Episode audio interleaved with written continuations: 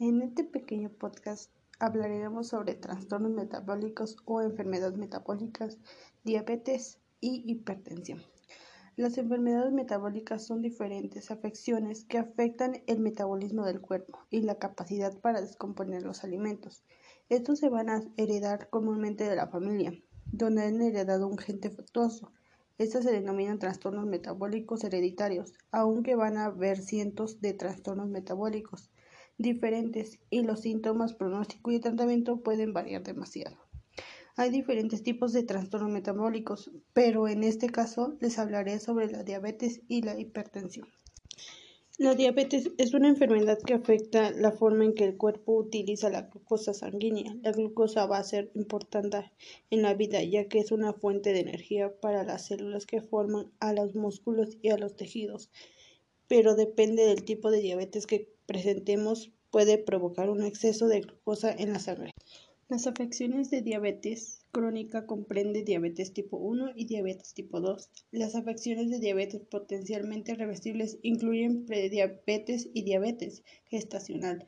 La prediabetes ocurre cuando los niveles de glucosa sanguínea son altos de lo normal, pero no lo suficientemente altos como para clasificarlos como diabetes, y la prediabetes es a menudo la precursora de la diabetes a menos que se tomen las medidas adecuadas para prevenir la progresión.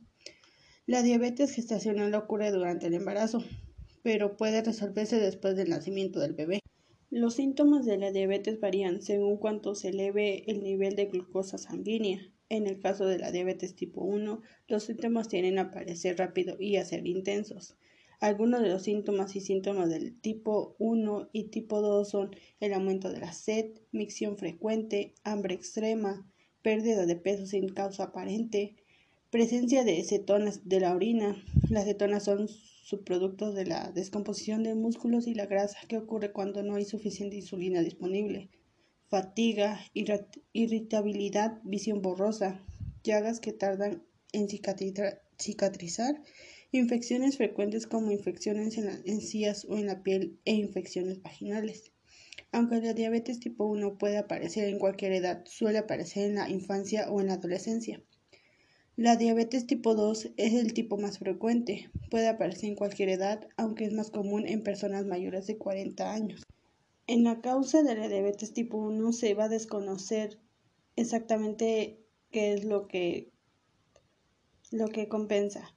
Lo que sí es que combate las bacterias o los virus dañinos, ataca y destruye las células que producen insulina en el páncreas. Esto deja con un poco de insulina o sin insulina. En un lugar de ser transportada a, a las células, el azúcar se acumula en el torrente sanguíneo. Y en las causas de la diabetes tipo 2, las células se vuelven resistentes a la acción de la insulina y el páncreas no puede producir la cantidad suficiente de insulina para superar tal resistencia. En un lugar de pasar a la célula donde se necesita como fuente de energía, el azúcar se acumula en el torrente sanguíneo. Los factores de riesgo de la diabetes dependiendo del tipo va a ser antecedentes familiares, los factores ambientales, la presencia de anticuerpos o la ubicación geográfica. A la larga, las complicaciones de la diabetes pueden provocar una discapacidad o incluso ser mortales. La posibilidad de complicaciones incluyen las siguientes: enfermedades cardiovasculares, daños a los nervios, daño renal, daño ocular, daño en los pies, enfermedades de la piel, deterioro auditivo, enfermedades de Alzheimer o depresión. Ahora hablaremos sobre hipertensión. La hipertensión es una afección frecuente en la que la fuerza que ejerce la sangre contra las paredes de las arterias en el transcurso del tiempo es lo suficientemente alta como para poder causar problemas de salud como una enfermedad cardíaca. La presión arterial está determinada tanto por la cantidad de sangre que el corazón bombea como el grado de resistencia al flujo de la sangre en las arterias.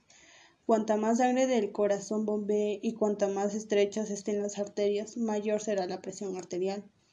La lectura de la presión arterial se determinará en milímetros de mercurio y estas van a ser dos. Presión sistólica, que es el primero o superior, mide la presión en la arteria cuando el corazón late. Y la presión distólica es el segundo o inferior, mide la presión en la arteria entre los latidos. La mayoría de las personas con presión arterial alta no tienen signos ni síntomas.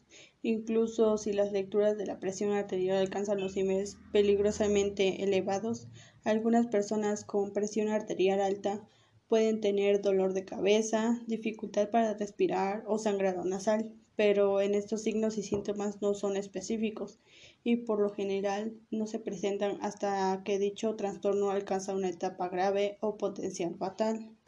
Existen dos tipos de presión arterial.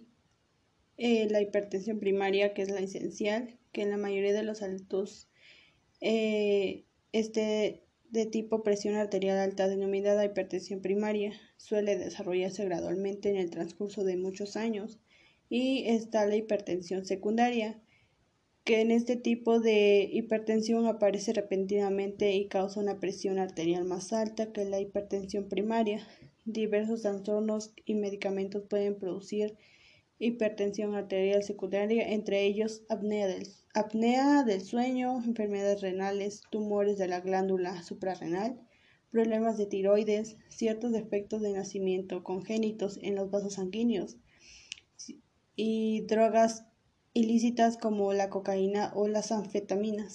Los factores de riesgo de la presión arterial alta serían la edad, la raza, los antecedentes familiares, sobrepeso u obesidad, falta de actividad física, consumo de tabaco, alto contenido de sal, cantidad insuficiente de potasio, consumo excesivo de alcohol, estrés o ciertas enfermedades crónicas. A veces también se produce en las embarazadas la presión arterial alta, aunque es más frecuente en adultos y en los niños, eh, ya que se debe a problemas de riñones o en el corazón. Sin embargo, la cantidad cada vez mayor de niños, los malos hábitos del estilo de vida, como una dieta poco saludable y la falta de ejercicio contribuyen a que tenga la presión arterial alta. Y mientras más alta sea la presión arterial y más tiempo pase sin controlarse, mayor será el daño y los valores normales de la presión arterial serían de 120 a 80.